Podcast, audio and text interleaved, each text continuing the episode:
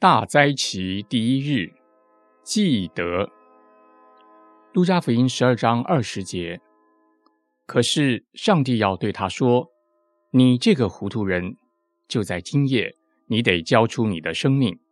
那么，你为自己所积存的一切财物，要归给谁呢？”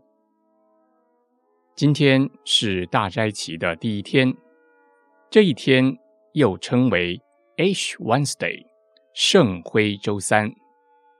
信徒聚集在教会，一个个来到牧师的面前。牧师在他们额头上用灰画一个记号，同时说 “Memado”，记得。记得什么呢？记得两件事情。第一，记得，记得耶稣为你受苦，为你死，为你复活。记得这样的恩典是白白得来的。记得在今年复活节之前的。这四十天，常常停下来想一想，主耶稣为我是如何忍受的这一些。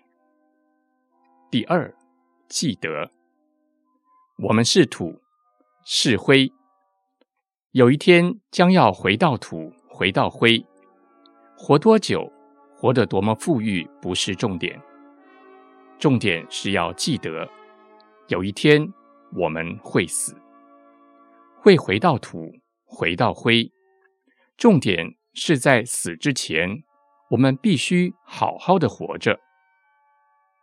这个世界人人讲究活得好，活得久，可是好像大家都忘了，人都会死。也就因为大家都会死，所以耶稣才要借着他的受苦、他的死、他的复活，带来永生的救恩。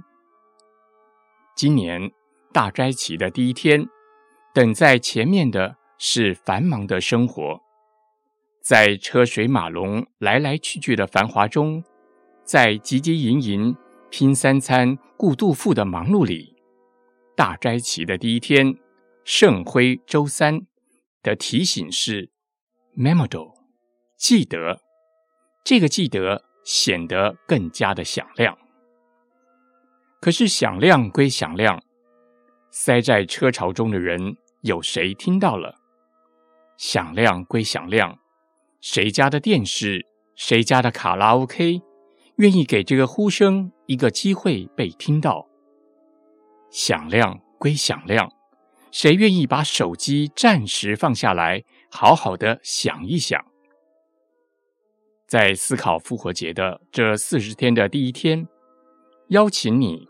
思考自己生命的有限性，同时也更积极的想想你生命永恒的可能性，而且更要想想你要在哪里，你要怎么样去度过你生命的永恒。